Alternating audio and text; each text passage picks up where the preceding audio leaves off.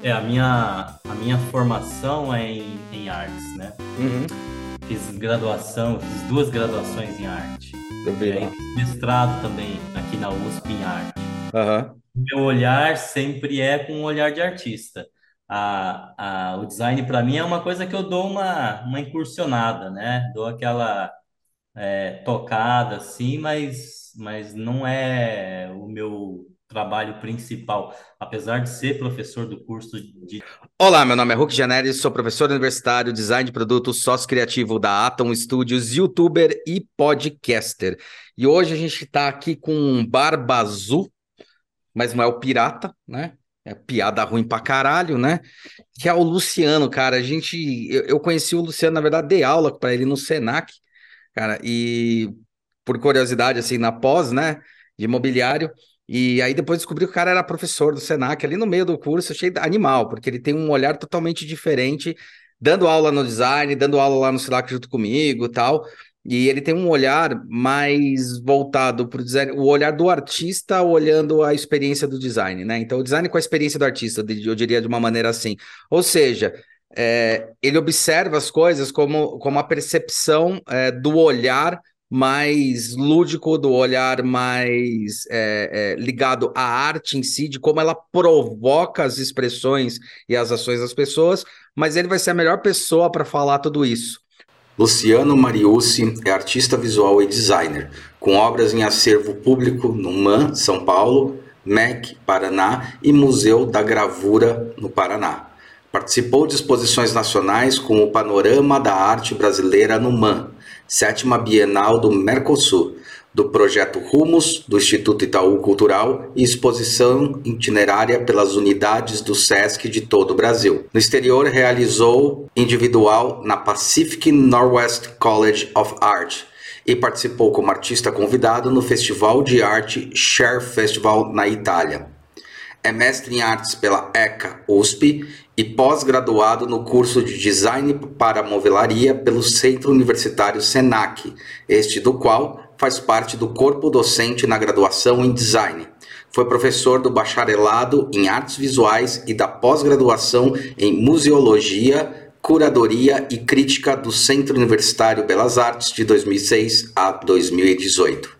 Bom, Luciano, queria te agradecer aí pelo, por você ter aceito o convite, cara. Faz tempo que a gente tá tentando, mas sempre a gente tem que pegar depois das férias, porque dar aula é uma loucura, né, cara? É foda. E é isso aí, cara. Valeu aí, meu, e vamos que vamos, cara. Eu que agradeço, Hulk, o convite, né? Foi uma, uma novela, né, para a gente acertar, mas deu certo hoje. Eu que agradeço. Super feliz aqui de participar. Cara, mano, é sensacional, meu. E eu já vou nessa, nessa pegada, né, cara? Você dá aula num curso de design, né? É, e daí tem aquele preconceito, né? De tipo, ah, design é artista, artista é design. Precisa existir essa merda mesmo? Ou você acha que não tem nada a ver? Ou o que, que você acha que é diferente de um para o outro? O que, que você tenta passar com, essa, com esse teu olhar? Eu acho que são, são áreas que se alimentam, né? São áreas que têm muita interseção comum, né? Tem muita coisa ali que a gente pode usar de um para o outro.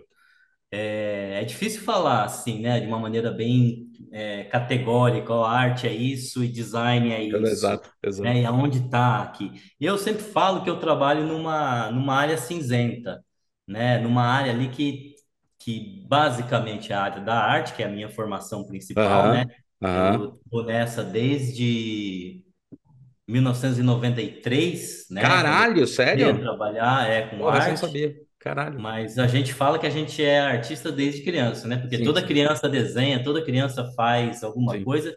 E eu fui uma criança que fiz de tudo, assim. Eu fazia, fazia desenho, isso é o, é o que todo mundo faz, mas eu construía meus carrinhos, eu construía objetos, é, eu construía uma máquina de fliperama low-tech, assim, tipo, vendia uma, um tempo de jogo para os meus amigos. Fazia uma coisa, uma gambiarra, toda cheia de borrachinha, com um negocinho lá que você batia a bolinha e tal. Então, mas assim, é, é, é, sistematizado assim mesmo é desde 93. E Aham. eu sempre me interessei por áreas afins, né? Essas áreas af- afins, é, arquitetura, moda, o design, né? Eu comecei fazendo arte porque não sabia direito o que que era, assim. Eu falei, ah, isso aqui mexe com desenho, né? Mas eu poderia estar fazendo arquitetura, que é uma área que eu gosto bastante. poderia estar fazendo design. E aí, quando eu começo a fazer arte, lá, em, lá nessa primeira graduação, parece que dá aquela. abre assim o horizonte. Nossa, o tanto de coisa que eu consigo aplicar isso. E para mim tá muito junto, Hulk. Para mim isso Ah, é uma coisa assim muito misturada. Eu estou aqui trabalhando, eu estou tendo ideia para fazer uma roupa. Assim, nossa, eu vejo a galera da, da moda, nossa, tive uma ideia para fazer uma, um, um look aqui, uma calça, tal. É, ter ideia para fazer, nossa, uma ideia de mobiliário, né? Até por isso que eu fiz a, a pós lá aí do Senac. Aham, aham. É, então, para mim é uma coisa que se retroalimenta muito. Só que aí não é a mesma coisa, obviamente, né? Dentro do Tá. campo da arte, a gente trabalha muito mais no sentido de, de traba trabalhar a linguagem pura, né? Propriamente dita, linguagem e pronto. E é isso. A gente consegue trabalhar assim. A gente consegue trabalhar com, com metodologia, né? A gente consegue fazer todas essas etapas de pesquisa, tal. Tem artista que faz isso, né? E tem artista que não, tem artista que consegue trabalhar. Opa, caiu um raio na minha cabeça e eu fiz um trabalho. Isso é possível também. Dentro É. do campo do design, acho que isso não é o mais comum, né? O mais comum é você é pesquisar, é fazer as coisas é, com um pouco mais de planejamento, né? A ideia do, do projeto é muito mais forte no design. Na arte, ela pode vir, mas ela não é a, a essência, né? Ela não é a primeira coisa. Então tem umas nuances assim que eu, que eu acho legal apontar entre designer e artista, mas é, num sentido assim bem amplo, cara, é uma coisa muito legal, muito gostosa de fazer, que a gente usa uma na outra, né? Viaja, pensa na, na, na interseção. No momento agora, por exemplo, ó, a gente está fazendo um projeto de pesquisa aqui no Senac que envolve cerâmica e desenho? Irado. Então, como que isso, é, como uma coisa contamina a outra, né? E se a gente for pesquisar, a gente está começando a fazer a pesquisa, a gente vai ver que muito do, do desenho, muito da cerâmica, elas se relacionam, né? Então, é Hum, um pouco essa investigação. Mas já fiz outras coisas, né? Tipo, quando eu estava fazendo essa pós aí de, de, de mobiliário, eu, eu pensava muito da ideia do plano vir para o tridimensional. Essa era uma, uma, uma uma pira. piração, uma piração. É, Sim, ah, era o insight do momento, né? Construir toda uma linha de coisas, de objetos em cima disso, né? Um sistema de produção até, né? Meio que parecia origami. Dentro do campo da arte, eu já fiz de tudo, né? Já, eu não sei uma coisa que eu não tenha feito dentro do campo da arte. Eu já trabalhei com, com fotografia bastante, fotografia, fotografia publicitária e fotografia artística também Aham. cinema e videoarte, motion, é, animação.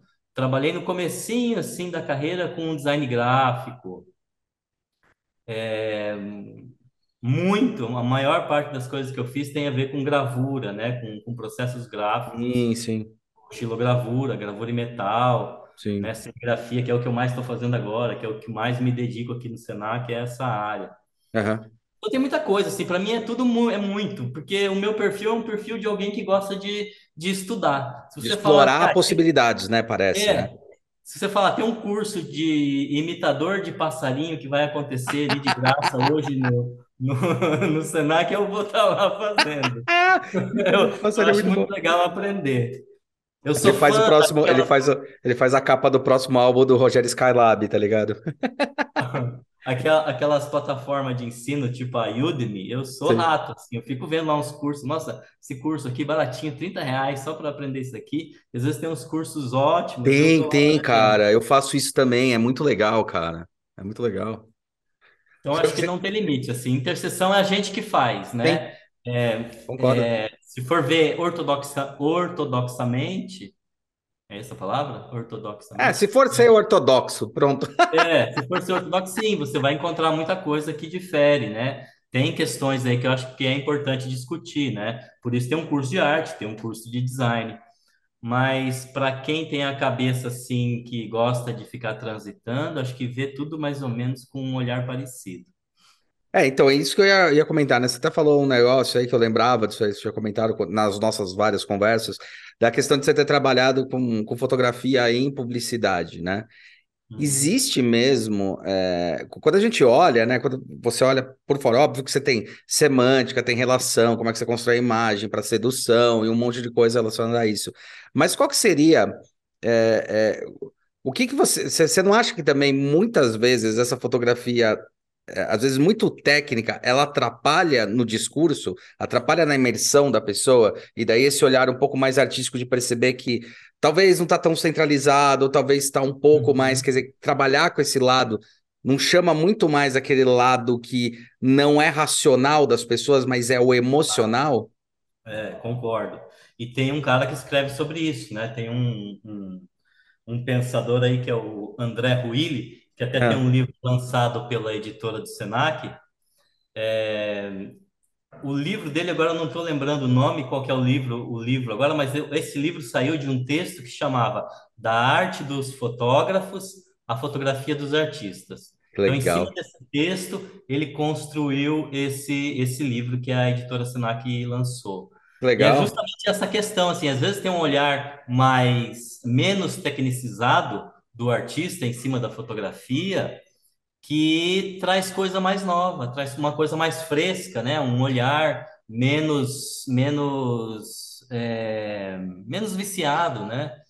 Então eu acho que isso é uma coisa boa. Eu também me enxergo nisso. Fiz muita coisa de vídeo e eu gosto mais dos trabalhos que eu fiz em vídeo Ah, é? Legal. quando eu não estava assim pleno do conhecimento da, das técnicas. Eu ia meio no, no feeling, né? Meio assim na, na, naquela coisa, nossa, quero aprender, e aí vou fazer. E aí parece que você doa a alma para aquilo. Sim. depois que você aprende, tá, legal, agora posso fazer uma coisa bem legal, mas não necessariamente eu faço. Parte pro próximo, né? Tem uma, tem uma É. coisa que eu acho que, uma coisa de artista que eu tenho, que às vezes eu, eu percebo, uma coisa, né? Que eu sou, eu sou mais design, né? Nesse sentido, de tentar criar os sistemas e tal. Mas eu tenho alguns lados de artista que, assim, sabe quando você já completou a obra, já entendeu a experiência, já fez e fala, cara, não quero mais fazer isso.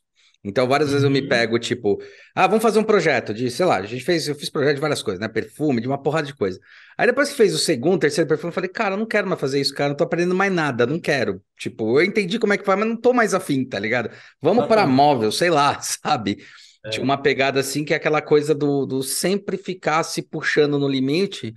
E sei lá, esse lado do, do artista que eu percebo que vem muito dos campanas, que sempre teve essa dentro do design, tá? Vem muito dessas coisas dos campanas, sempre teve essa discussão se campanas era mais artista ou design, ou design para artista, e eu achava que eles eram é, no limite ali, para mim, a gente, para quem era designer, eu falava ele é um design de explorador, né? E para quem era artista, eu falava que ele era eram artistas que conseguiam consolidar seus produtos para as pessoas experimentarem, né? Poderem mexer, experimentar, que é o sonho de todo artista, né?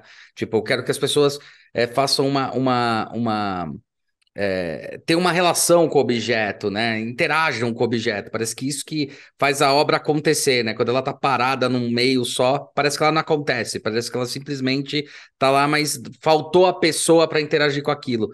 É meio por aí mesmo? Você acha que é é essa pegada? Como é É, que você explora essas coisas? Porque você já fez exposição no Brasil, na América do Sul, é, lá fora, né? Estados Unidos, né? Que foi, né? Itália. também Itália. é, isso. Então, porra, como é que foi essa, essa coisa? Como é que é fazer esse tipo de exploração, né? E, e fazer as pessoas participarem de um negócio assim que é. Porque quando a gente cria algo, né? É, é visceral. Tipo, você vai colocando as coisas viscerais e você vai querendo passar a mesma sensação, a mesma experiência, né? É, eu acho que no o, o design ele tem a, aquele cliente que é um cliente mais, mais rígido, né? Ele é um cliente que vai te exigir alguma coisa. No caso dos, dos Campana, é, existe essa, essa área aí que eles estão lidando, que é uma área que toca mais a, a- o plano das artes visuais. Uhum, Mas Não sei, assim, no, no, no meu caso, ah, o que eu fiz sempre enquanto artista, e principalmente lá no comecinho da carreira, era sempre pensar a relação com quem usava o meu trabalho. uhum. Dentro do campo da arte, a gente chama de espectador, a palavra mais comum, né? Sim, Dentro sim. do, do, do design, usuário. É. Então, essa, essa relação, para mim, sempre foi muito forte. É o, é o que movia a obra, né? É isso. Se não tiver alguém que vai comprar a ideia, né? O espectador ou o usuário que vai comprar a ideia, que vai se identificar de alguma forma, né? Não faz sentido você fazer, né? Você está fazendo para quem, né? É, é Então, a tipo ideia aquela da... história, tipo, caiu uma árvore no meio da floresta, ninguém viu, aconteceu, né? Meio por aí. Não É, acontece, né? exato. Então, assim, a, a- minha preocupação sempre era, de alguma mane- maneira, instigar, né? Eu fiz um trabalho, até esse trabalho aí, que é lá da, da Universidade de Portland, Uhum. É um, é um trabalho que eu já tinha feito aqui no Brasil em 2003, mas aí lá surgiu uma outra oportunidade em 2005 para expor, numa situação um pouquinho melhor, né? Com um pouco mais de dinheiro, né? Sim. Porque vai para fora sempre dão uma, uma caprichada no orçamento para gente, né?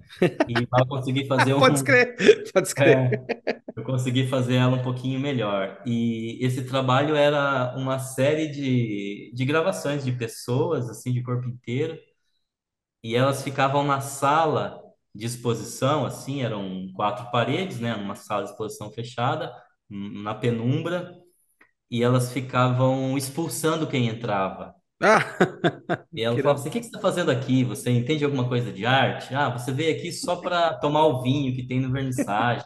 Você está aqui, né, sem saber nada. E elas começavam a ficar mais agressivas, mais agressivas. Passava-se uns 10 minutos que você estava lá dentro, essas figuras elas estavam gritando, assim, xingando, te expulsando para sair dali, né? Muito bravas. É, e tinha gente que achava que, ah, tá, brincadeira. Tinha gente que ficava incomodada ah, porque estou sendo ofendido aqui né, dentro da sala de exposição. cara, Mas era essa justamente assim a intenção. Ninguém passava lá de graça, assim, ninguém passava e saía ileso. desapercebido, né? Sem ser É, provocado, né? todo mundo que passava lá tinha um tipo de provocação. E era essa, e era isso que eu gostava, assim, assim, ó, a arte tem que ter isso, a arte tem que ter um pouco dessa, dessa cutucada aí para ela funcionar. Né? Me incomodava muito chegar em Bienal e ver assim a galera entrando em Bienal, e aí entrava naquelas salas que tem vídeo, e na sala que tem vídeo a galera não parava, elas entravam, colocavam a cabeça assim para dentro, ah, é vídeo, ah, tá, então vou ver outra coisa, Puta, pode escrever, pode escrever, é verdade, é né? verdade, é verdade. Então, aí eu, eu, eu brigava muito com isso, né? Tipo, hoje não mais, mas naquela coisa da, da juventude, né, recém-formado, começando a Sim, trabalhar, era um, era um dos meus assuntos preferidos, assim, essas relações que acontecem na arte, né, que é uma relação de, de troca. Tem que ter a troca, né? Se não tiver a troca, ah, o trabalho não existe. Que é uma questão filosófica também, é uma questão do que tem um artista americano que eu gosto muito, trabalha, que é o, é o Bruce Nauman. Tá. E o trabalho do Bruce Nauman está todo calcado em cima de uma outra, de um outro cara que é filósofo, que é filósofo da linguagem, que é o Ludwig Wittgenstein, que fala de linguagem o tempo inteiro. Então eu, eu comecei também a entrar nessa, assim, tipo, ah, o que, que, que eu quero com o meu trabalho? Ah, eu quero, de alguma maneira, participação. Então é uma participação que seja, nem que seja assim, a pessoa olhar e falar, nossa, né, fiquei impactado visualmente. Mas além do impacto visual, o que, que pode acontecer mais, né? Tipo, eu posso fazer alguma coisa a mais? Eu posso incomodar mais? né? Então era essa a minha, a minha ideia, que é mais ou menos isso que você falou, né? Tipo, é aquele campo que que tá ali para ah, não passar batido, né? Não pode passar sem ter essa essa interação. É, o que eu acho legal, isso aí que você estava comentando, você falou que para vocês, né, quando a gente fala sobre o o olhar do artista, a gente olha a pessoa como espectador daquela, daquela obra, né, que vai interagir com aquilo ou não de alguma forma, ou vai ser impactado. Você sabe que já tem um discurso que a gente vem trazendo, principalmente quem quem está repensando design, né, e eu faço parte desse coisa que eu fico co- discutindo com algumas pessoas, que é parar de, de chamar o, o usuário, né, de usuário ou de cliente, porque não faz sentido. Porque quando você começa a aplicar noções de percepção do espaço, de imersão, da pessoa entrar em contato com a obra de design, que a gente chama hoje de obra, de certa forma, porque sim, entrelaça bastante com o negócio da arte. É, não dá para chamar de cliente porque, ou, ou de, ou de consumidor, porque talvez ele não consuma do jeito é, que a- as empresas, isso a gente discute muito com as empresas, as empresas estão com aquela expectativa pragmática, que é assim. Tudo bem, às vezes o cara não vai comprar teu produto, mas você entende o quanto ele vai fazer a propaganda do seu produto, você entende o quanto vai ter o impacto ao discurso que o seu produto tem em relação à, próxima, à própria percepção de outras pessoas que podem vir a querer teu produto, né? Que daí surge muito esse discurso que eu gosto bastante, que é a ampliação do brand ou o reentendimento do brand quando você começa a ter a construção é, é, dos manifestos, entendeu? Então, agora uma marca, realmente, quando quer falar sobre o, as ações, as atitudes dela, ela, ela gera um manifesto. Esse manifesto não é uma propagandinha falando que eu sou legal ou não. É uma propaganda falando sobre se eu é, quais são os ideais, o que, que a gente acredita mesmo em relação ao nosso posicionamento, né? É, a, a, a, Harley tem um manifesto muito claro, né? Eles colocam muito claramente o manifesto deles, né?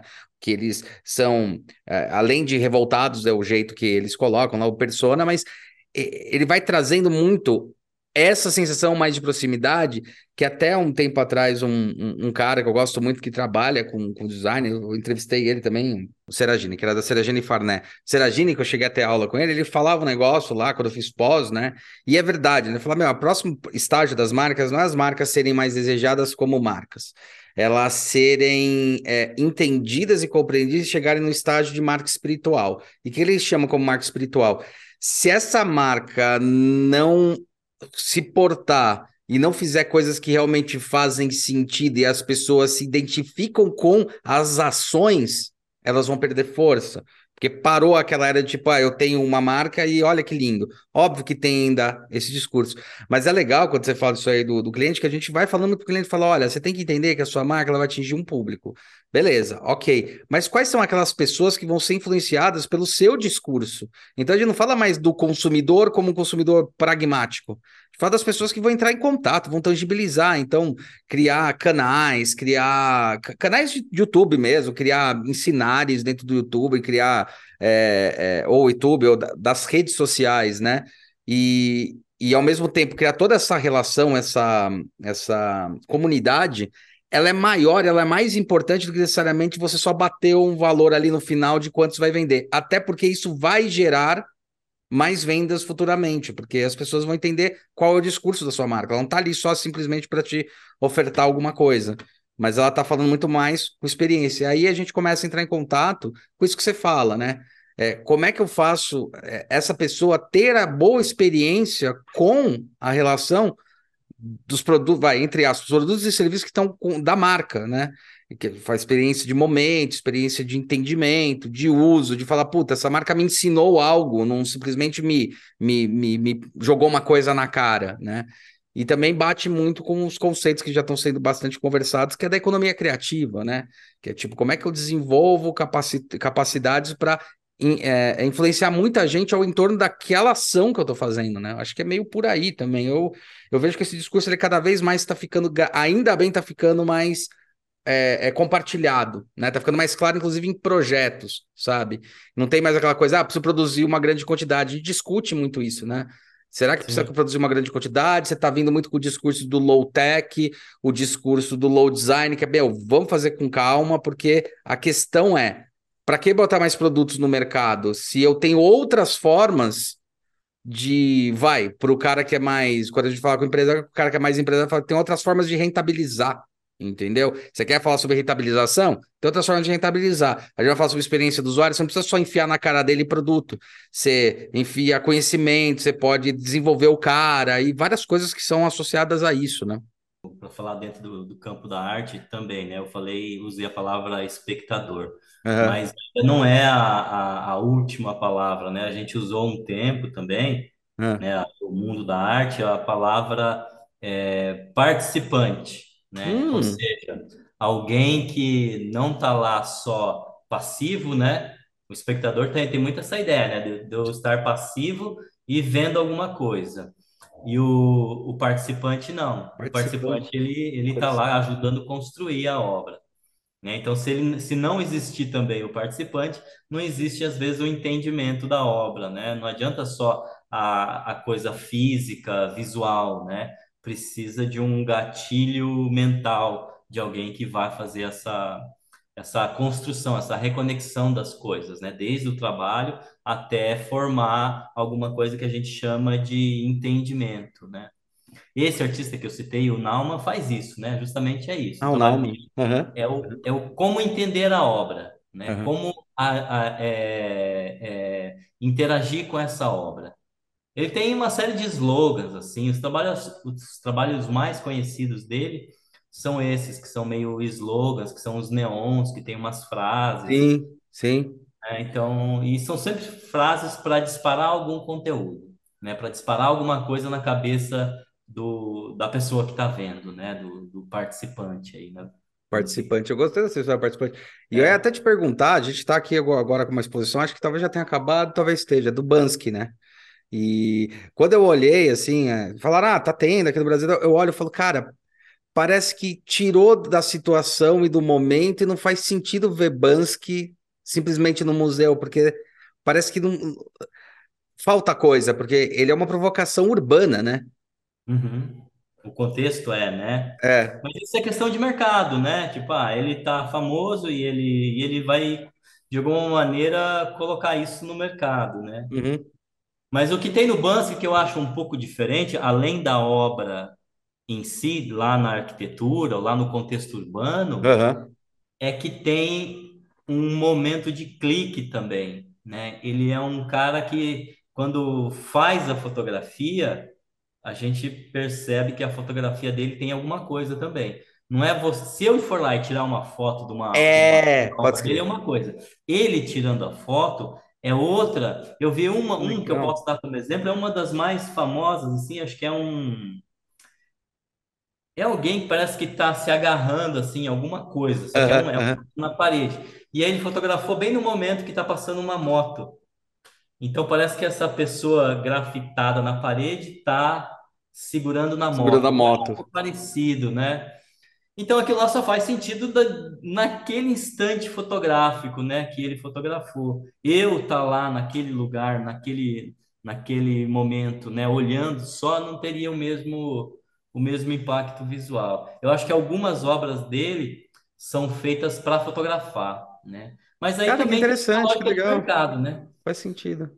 Tem essa lógica de mercado, que a galera precisa comer, né? Precisa ganhar dinheiro de, alguma, de algum jeito. É, eu não vejo, eu não vejo problema, eu já, já fui muito crítico com isso há um tempo atrás, né? Mas eu não vejo muito problema que eu falo, cara, o quanto isso não traz pessoas novas para entender esse universo que ela nem se aproximou, sabe? Então, é, a exposição do Bansky é legal, porque as pessoas vão falar, nossa, que legal, e aí começam a emergir mais no universo dele. A gente fala muito isso sobre coisas da internet, por exemplo, né? A gente tem aqui uma, uma técnica, não, uma, uma, um entendimento de ferramentas da internet que fala sobre muito funil, né? O funil de, de, de localização, ou funil uhum. do público que tem.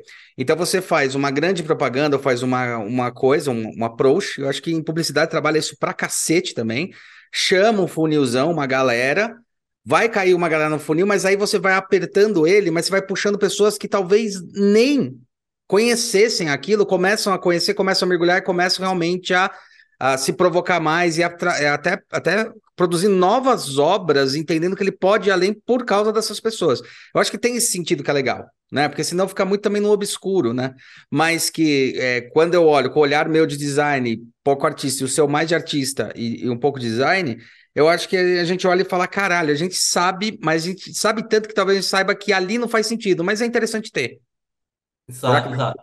Agora, nesse momento, está tendo uma, uma série de exposições que estão chamando de exposições imersivas, hum. que já é um conceito antigo dentro do campo das artes visuais. Sim, Essas exposições imersivas, o que, que são? Ah, pega lá um Van Gogh, um Monet, e faz uma série de projeção na parede, uma coisa toda visual, assim, não tem nenhuma obra do artista, tipo obra de verdade, a pintura, mas Entendi. tem aquelas, aquelas, aquelas derivações multimídia. Entendi. Estão chamando de exposições imersivas. Eu, particularmente, uma pessoa que, que, que é do campo da, da, da arte já faz muito tempo, ó, 30 anos, né? 30. Tá dando esse ano. 30 anos é de artes visuais. Eu não vou nessas exposições. Eu acho uma besteira, assim. Eu, eu fico com raiva lá dentro quando eu vou. Mas eu acho importante que elas existam e que vá gente para ter o primeiro contato com o artista. A primeira vez, nossa, descobri que tem um artista que chama Monet, francês, que trabalhou com isso, com aquilo, com paisagem, do período impressionista ou do Van Gogh, está vendo pela primeira vez. Isso eu acho importante. Daí depois vai conhecer um pouquinho mais. Mas é, é isso, assim, é aquela parte é, superficial, comercial, que de alguma maneira vai fisgar as pessoas, né? Vai pegar as pessoas e algumas delas, né? Dentro desse funil que você falou, vai ir lá mil pessoas visitar, às vezes Isso. sai uma, nossa, vou pesquisar mais sobre esse artista, gostei, vou fazer uma faculdade de arte para conhecer um pouco exato, mais. Exato, exato. Né? Tá, tá valendo por aí. É, eu, eu, eu fico imaginando isso porque na experienciação da própria faculdade, né, a gente já tem um discurso aí que está mudando há um tempo, né? Tô falando o discurso. Por isso que você também está numa faculdade ao qual está provocando isso. A gente sabe que o Senac está provocando muito bem isso, trazendo pessoas bem distintas para dar um curso que teoricamente surgiu no Brasil para ser extremamente técnico na década de 70, tanto que chama porra de desenho industrial, e para só é, acomodar as coisas para dentro da indústria, saber fabricar. E a gente vem com um discurso aí de, de destruir isso. Eu sei que eu sou da geração que já veio criticando isso pesado, né? Que era, eu sou, eu me formei em 2000, então aquela, aquela, aquele discurso tipo, não, mas por que tem que ser tudo dessa maneira? Por que que, é, eu brinco, né? Meu, é muita merda você falar a forma segue a função, less is more. Cara, less is boring, tá ligado? Não, não precisa mais ir, não é assim, entendeu? Você tem discursos, provocações que são vão além de um simples coloquialismo, né? E a gente tem tenta provocar nos alunos, né? Justamente esses dois lados, né? Para tentar aproximar que são experiências e como você passa as experiências mais, mais reais, mais. Não é reais, né? Eu diria mais. E também não é eficiente autênticas, né? Como eu passo essas experiências mais autênticas com os objetos que eu tenho, as coisas que estão ao meu redor. E não necessariamente só fico determinando que você tem que consumir ou não algo, sabe? É um grande discurso que a gente faz, né, dentro disso. E daí, quando vem com um cara com um olhar teu de arte, acho que isso ajuda muito e impulsiona. Eu vejo muitos alunos que às vezes você dá aula no mesmo semestre que eu, a gente dá, né, no primeiro semestre, aula junto, e às vezes eu vi muitos alunos usando a sua técnica né? E eu provocando eles, cara, então usa, então vai lá e vai fazer a tela e vai fazer um negócio para poder é, responder o projeto. Se você sente que é por ali o caminho, sabe? Então eu, eu, vejo que daí começa a mudar um pouco o mindset, eles começam a quebrar um pouco e, e trazer essa provocação mesmo. Até pro discurso do próprio, vai, entre aspas, que eu também já acho uma palavra batida pra caralho, consumismo, né? A gente tá falando muito mais de uma, de uma, não é o consumismo, mas é de uma sei lá, eu faço muito discurso com eles, né? A questão não está no consumismo, a questão está no nível de consciência do porquê você está precisando daquilo. Que é maior do que, tipo, se eu vou consumir mais ou menos, entendeu? Porque aí eu, eu vejo propósito. Se não tem propósito, para que, que você vai ter? Então, se não tem propósito, para que, que você vai criar? Esse, esse é o grande discurso, né? É, e eu acho que essa parte aí que você estava falando sobre é, a crítica, né, tal, a, a gente é de uma geração que é do começo da internet, né? Do começo, é. O, o acesso à informação era um, o, o, acesso à informação era esse, era lá o que estava passado para a gente na faculdade, né? Hoje em dia essa galera pode acessar a informação de qualquer canto, né? É mais, é mais efici eficiente também, não sei, mas é mais, é mais óbvio que elas vão ter um aprendizado muito mais híbrido, né? Vai ser uma coisa muito, muito mais caótica, muito né? mais caótica, é verdade. Daqui, uma referência de verdade. lá. Às vezes a pessoa associa umas coisas que você fala, nossa, mas que negócio estranho, né? Como é que você associou essas duas coisas? Mas talvez na cabeça dela funcione e o resultado final funcione, né? Para a gente, talvez não funcione muito naquele momento, mas depois você vai acabar entendendo, né? Mas eu acho que é por isso, assim, é a formação, é o momento histórico, né? Essa coisa da, do, do muito, do tudo, né? Do excesso que a gente está, né? Nesse momento. Eu acho que um pouco vai por aí. E como é que você trabalha? Você colocou um ponto legal e como você trabalha nisso, como é que você trabalha se é, é, para acalmar todo esse fervor e toda essa confusão? Porque na verdade eles têm muita eles têm muitos dados, mas tem que transformar em informação. E a gente sabe que qualquer projeto, independente que seja, e principalmente dentro da área da arte, da arte em si mesmo, ele precisa do tempo de maturação e mão na massa, sabe? Mão na massa, tempo de maturação, entender o que você quer, o que o processo pode te entregar, depois reinventar de novo o processo, retestar. esse tempo de maturação, como é que você trabalha isso? Porque nessa velocidade que os caras querem tudo pronto e de repente ficam juntando e falam, meu, existe um tempo de maturação. E principalmente dentro da arte, da, da, da experiência, cara, eu preciso testar, eu preciso ver o quanto provoca, o quanto não provoca, refazer, re, ressignificar. Como é que trabalha isso com esses caras, velho? Como é que você É, trabalha isso? lidar com isso é, eu acho difícil mesmo, né? Eu nasci nas, nas, nas disciplinas, eu trabalho bastante com teste, né? Com exercício e tal, para errar bastante para depois pegar em alguma coisa mesmo, né? Mas eu Uhum, acho que o que é mais importante para mim é juntar tudo isso, juntar tudo que você pesquisou, né? Ah, eu quero, gostei dessa imagem, gostei dessa outra, né? Vou fazer isso daqui, ou esse, esse objeto, isso aqui, mas tem que passar por um filtro pessoal.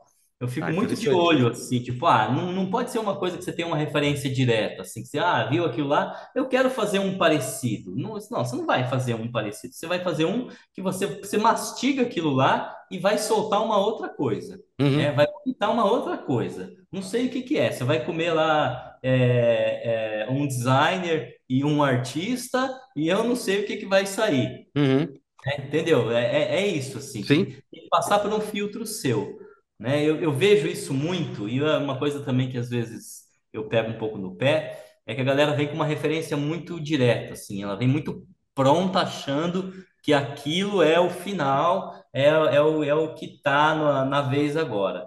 E agora é muito mangá.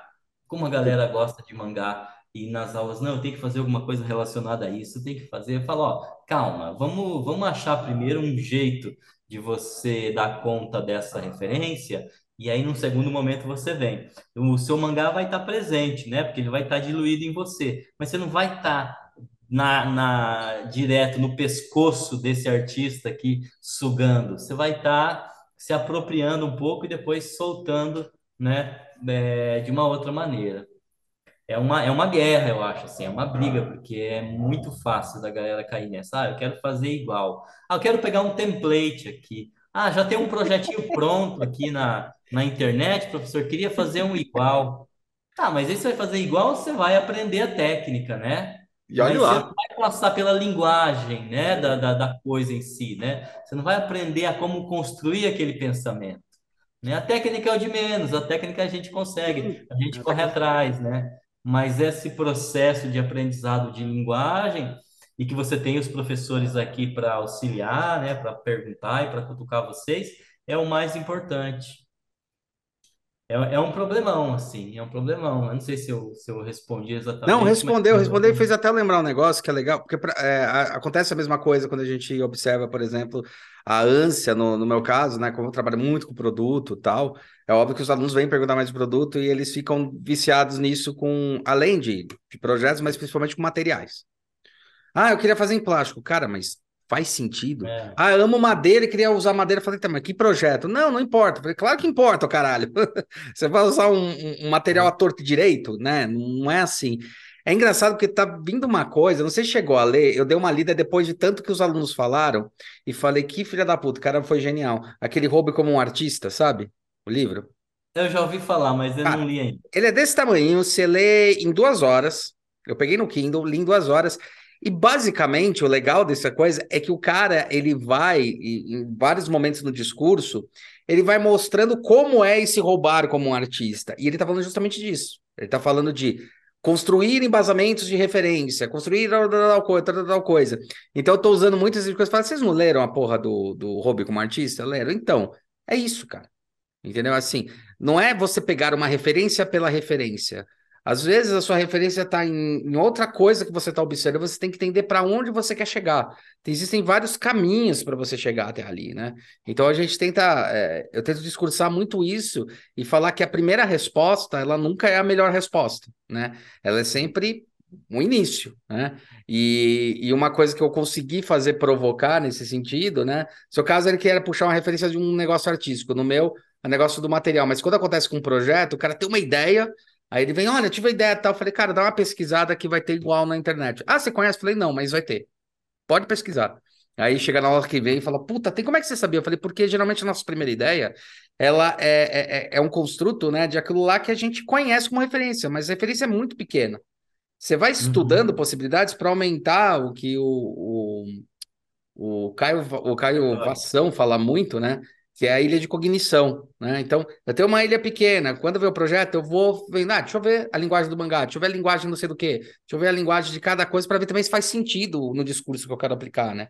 Porque isso também é outra coisa, né? Tá, tudo bem, você vai usar o mangá, mas qual o seu discurso? Por quê? Uhum. O que, que você quer provocar? Exato, Porque é. Você sabe que você provoca outra coisa com isso, né? Você não tá provocando o que você quer. Né? Você pensa que tá, mas não tá. Né? É. Dentro de disciplina de projeto que eu já dei aqui também, né? O aluno vem com um é objeto, professor, é isso aqui. Eu pergunto, mas e qual que é o material que vai ser usado? Ah, não sei. Tipo, tem que saber, né? Porque se você não chega com isso na indústria e fala, toma, e aí decidam como é que vai ser é, é. mim, né? Você vai ter que decidir ali, ah, é madeira, é metal, vai ter parafuso, vai ter uma arruelinha ali de algum jeito. Como é que você vai prender essas coisas? Né? Qual que é a resistência do material, tal? Essas coisas também, né, caem, né? Além da imagem, além das coisas sim, da sim, imagem, sim, sim, porque é bem isso, né? Tipo, ah, é fazer um igual não é a mesma coisa do que você é, se inspirar para fazer um, é. né? Aí quando você se inspira, você coloca coisas suas, né? Você é, se deixa levar, você se contamina e você não se contamina só com uma coisa, você vai se contaminando com várias. Isso que é o bonito, né? Você ah, estuda isso, estuda aquele outro, e aí quando você vai fazer, sai uma coisa. Ninguém é gênio, né? De criar a roda toda vez. É, né? do nada, é. Sempre vem é. uma referência, lógico. É. Vem uma referência, e você tem que saber usar a referência, tem que saber falar sobre aquela referência, né? O porquê daquilo, da, daquilo, né? Então, isso é, acho que é primordial, assim. No, hoje, Luciano, que momento o Luciano está hoje no discurso da crítica e o que você está provocando. Luciano, por, tipo, o que, que você está provocando, o que, que você está buscando hoje? Qual é o discurso que você quer provocar nas pessoas, então, quando você está começando a fazer os seus trabalhos mesmo? Ó, vou te falar um pouquinho do antes, tá? Do Luciano anterior. Sim, sim, Luciano sim. anterior, de 10 anos atrás. É que isso é legal pra caralho, né? 20 anos atrás, era alguém que estava muito calcado num tipo de trabalho que era eminentemente conceitual. Tá. Então, interessava muito menos a forma, interessava aquela coisa que eu te falei da provocação.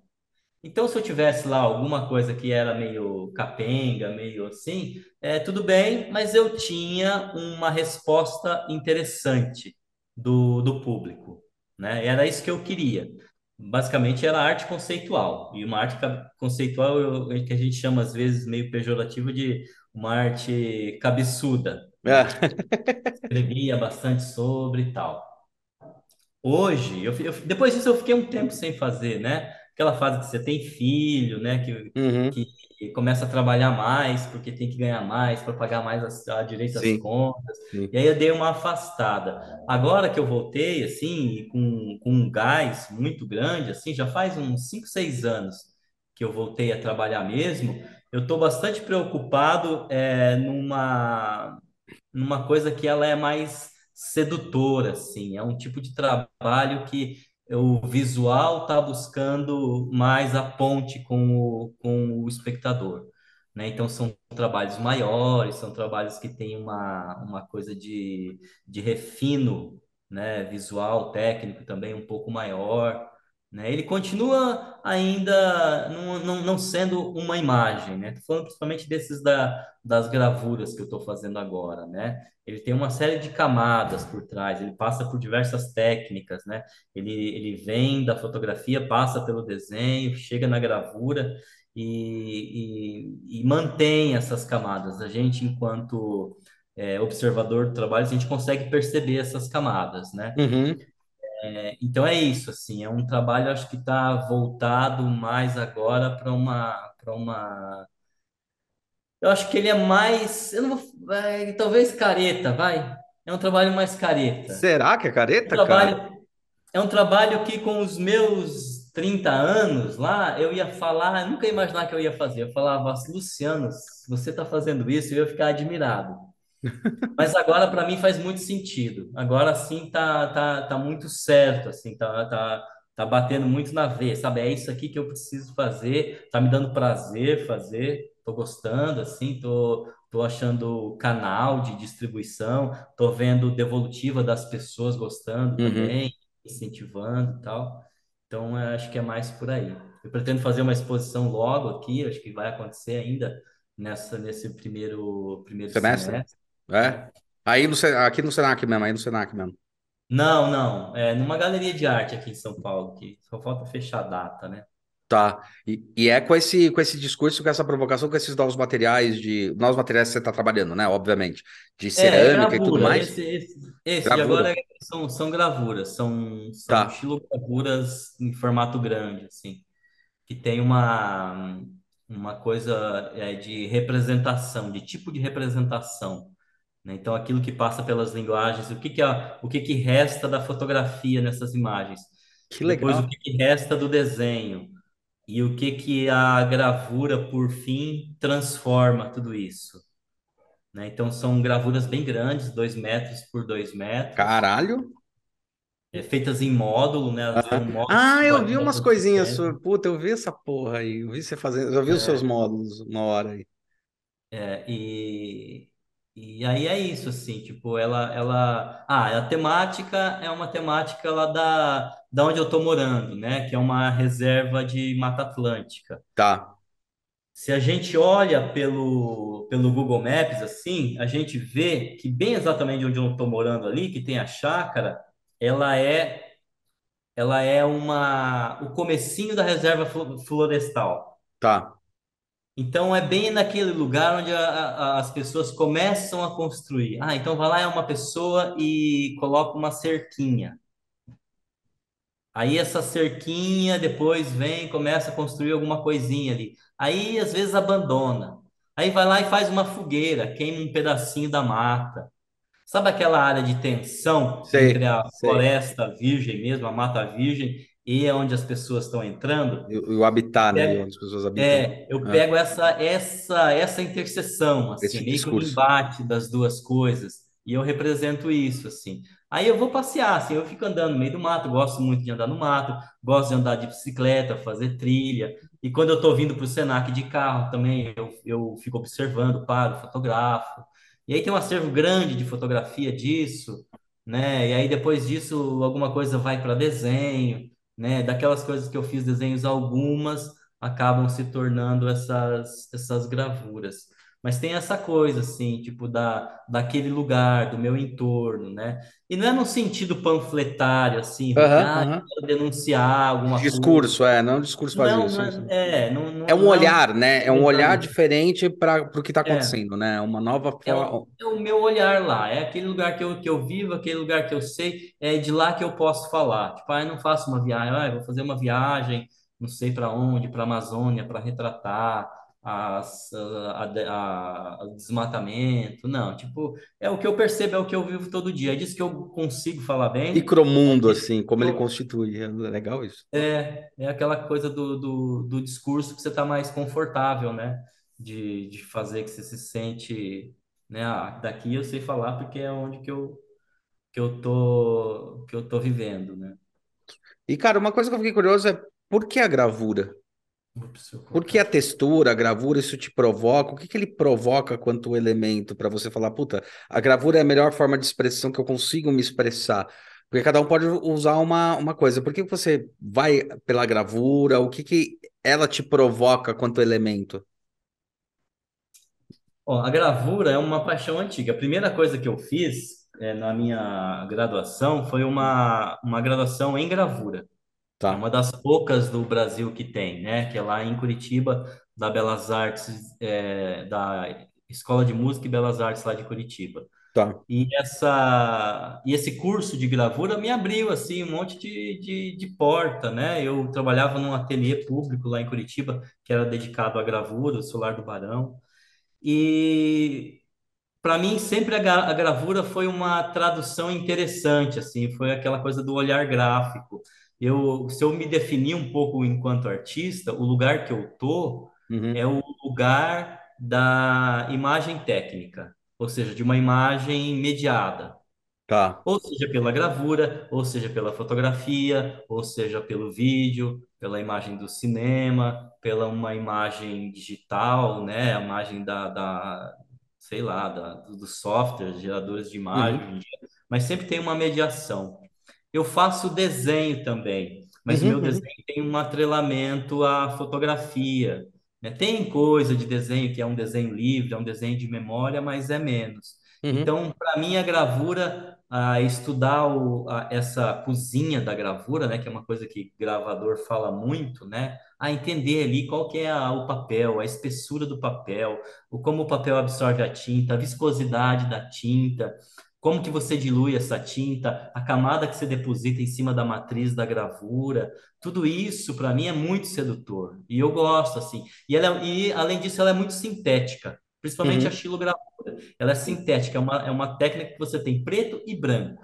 Para você conseguir outra coisa ali, ah, eu quero um cinza. Ah, você tem que dar seus pulos ali, você tem que fazer uma coisa Fazer é reticulado, né? Olha lá. retícula, né? Rachura, que a gente chama, para você conseguir ter uma, um, um meio tom ali, né? Então, essa síntese, para mim, é muito legal. E eu vejo um pouco da dificuldade dos alunos, para falar agora assim. Você tem disponível um mundo digital que você pode fazer qualquer coisa. Não sai nada, né? Fica preso. Nossa, o que que eu posso fazer? Eu posso fazer tudo, mas ao mesmo tempo eu não posso fazer nada. A gravura, para mim, ela me dá um caminho, assim, Ela ó, dá um é recorte, né? Um recorte de possibilidades que você pode abrir uma É, puta de um, de um amplo, cara. É um fato. é, é É, você fez eu, eu lembrar muito que eu dou o exemplo para eles quando começo a fazer isso, né? Que acontece com todos nós, né? Deles falarem, ah, tem um monte de possibilidade. Eu falo, cara, quando você senta num, num, num restaurante, né? Aí o cara te dá um cardápio. Você já pensou quanto tempo você demora para escolher? Agora imagina se você só tem três opções. Fica mais fácil, né? E você É, vai se satisfazer com essas três, pode ter certeza, né? Tanto que tem, sim. tinha até um restaurante que chama Paris, eu não sei se é Paris, eu não lembro qual era o nome dele, que ele só serve um tipo de comida, né? Eu fui É, uma tem vez no. restaurantes que tem o prato, né? Um prato É, que você é vai um prato. comer. É aquele prato, É né? aquele É prato. aquilo. E na, É, na maioria das vezes é gostoso, é bom, é. né? Tipo, é esse prato, acabou. Então, eu, acho que também tem pouco isso, né? Tem um, um negócio que a gente discute muito que, quando você fala, do- ah, o mais velho, se eu me olhasse antes, você fala, mano, não acredito que você está fazendo isso. Eu acho que também é um olhar que a gente vai apurando mais para aquilo que a gente se dedicou, né? Porque, óbvio, quando você está no começo, uma coisa que eu sinto é que você acha que você tem que saber de tudo para poder se dar bem. Depois você vai entendendo que a especialidade, não é que você não vai pesquisar de tudo, mas você se ater a uma técnica ou se ater a um discurso, até vai facilitar muito mais até para você vender e entender o quanto mais além você pode puxar os limites daquilo que você está provocando, né? Esse negócio Uhum. da, da xilogravura, da lito e tal, quando eu estudei na faculdade, eu me apaixonei. Depois eu percebi o porquê que eu me apaixonei. Primeiro, esse negócio de fundo, né? De você trabalhar com um tom só, né? Na verdade, Uhum. você trabalha com uma cor só, né? Que você, o contraste seria o branco. Mas trabalha É, com uma cor só, cara. E eu lembro que uma coisa que eu me apaixonei era, meu, uma coisa que eu tô fazendo em 3D, esses níveis de relevo vão dar um efeito diferente no, no papel, na prensagem também. O como eu vou prensar, o como eu não vou prensar, faz um puta no efeito doido. E por isso que eu acabei me apaixonando também depois aí para os softwares 3D e fui mais para esse lado, por causa dessa paixão por uma textura. Eu é assim, uma coisa física que vai me dar um efeito, cara. Então, o, o detalhe que eu for fazer ali vai dar um efeito, cara, plástico totalmente diferente numa superfície plana. Só que um está relacionado com o outro, né? E parece tão distante, mas eles estão relacionados, né? Essa é, por exemplo, minha piração com, com, com, com né? Que eu falo, cara, é muito louco, cara, esse, essa coisa, né? Eu acho que também vem um, um, um pouco disso, né? A gente vai entendendo o apuramento do que a gente estuda, e é aquela que a gente fala, a gente vai entrando mais a fundo e vai entendendo não só como o objeto em si é, mas como as coisas podem ser representadas por aquilo que a gente estuda, né? Aham. É. O, no caso aqui, a, essas técnicas de gravura, é, eu não sabia o que que era. Eu comecei a fazer um curso que eu não sabia. Eu falei, Ah, ah, é é? um curso que aconteceu à noite. E ah, à noite eu posso fazer. Aí vou lá, fui. A primeira vez que eu pisei na faculdade, eu adorei, assim, falei, nossa, é isso que eu quero fazer, não tem outra coisa. E eu estava fazendo arquitetura antes, né? E depois esqueci a arquitetura, nunca mais. Fiz Ah, eu não 20 anos sabia, cara. Eu não sabia que você tinha, tinha feito arquitetura uma época. Olha que doido. é, e aí, mas foi um, foi um pouquinho assim só, né? E aí daí eu, eu falei, ah, não, não quero mais. O que eu quero é fazer isso, é fazer arte, é fazer gravura. Eu vi aquela galera instalando o, varalzinho de estilo com as, com as Com esse coisinhas cordel, né? É, falei, nossa, como é que eles fazem isso, né? Como é que é essa coisa tão sedutora? E adorei, fui, é isso, né? Esse, esse negócio de cordel é muito legal, né? Aliás, até uma curiosidade, já que você trabalha bastante com gravadores, por que que a escolha do cordel como sendo o estilo e depois fazer o cordel? Porque ele vem justamente, pelo menos é o que eu, é o que eu conheço, tá? Eu posso estar super errado, você me, me corrige. Mas não é mais fácil eu, eu replicar uma gravura do que eu ter que bater um cara, um grande carimbo? Por que a escolha da gravura do, pro cordel? Já que ele é um negócio que é para porque ele começa com um folhetim de discurso para avisar o que estava acontecendo no lugar, começa por aí. E ele, ele vem de quando? Eu nem sei, tipo 1800 por aí, é, depois. Por que, que a escolha é, eu... do, da gravura tem a ver com a madeira, com o material que tinha na, no lugar? Eu não sei. Porque é uma técnica simples, né? Você não precisa de maquinário. A gravura você imprime na mão. Então Hum, você põe lá a matriz, você faz a matriz cavada, você põe, sem tinta, você põe o papel e você aperta. Pode apertar com uma colherzinha de madeira, tal. Tem uns outros instrumentos também que você usa. Você não precisa de prensa, né? Aqui a gente tem uhum, prensa, é uma coisa sim, mais sim. tecnológica. Você faz tudo na mão. E o cordel, que é uma coisa ligada mais à cultura lá do Nordeste, né? Era Uhum. isso, é uma coisa simples, é o mais simples possível, Aliás, tem né? até os cordelzinhos aqui, vai falando aí que eu vou pegar o que eu tenho. É, então, é, um, é uma, é, assim, é mais pela simplicidade, né? A gravura qualquer um, a xilogravura qualquer um consegue fazer. Agora, a gravura em metal já não. A gravura em metal te exige no mínimo uma prensa, e uma boa prensa. Te exige papel caro, você tem que comprar um papel de algodão, um papel grosso, né? Que tem uma gramatura alta. Agora, xilo não, você faz em vários tipos de papel, você não precisa de quase ferramenta, é baratinho, né? Olha que legal, você tem vários aí, né? Faz uma coleçãozinha. Tenho, cara, e foi muito legal. Eu fui para Recife, né? E aí eu tava lá vendo essas coisas que tem no, no Recife, fui para Pôr de Galinha, né?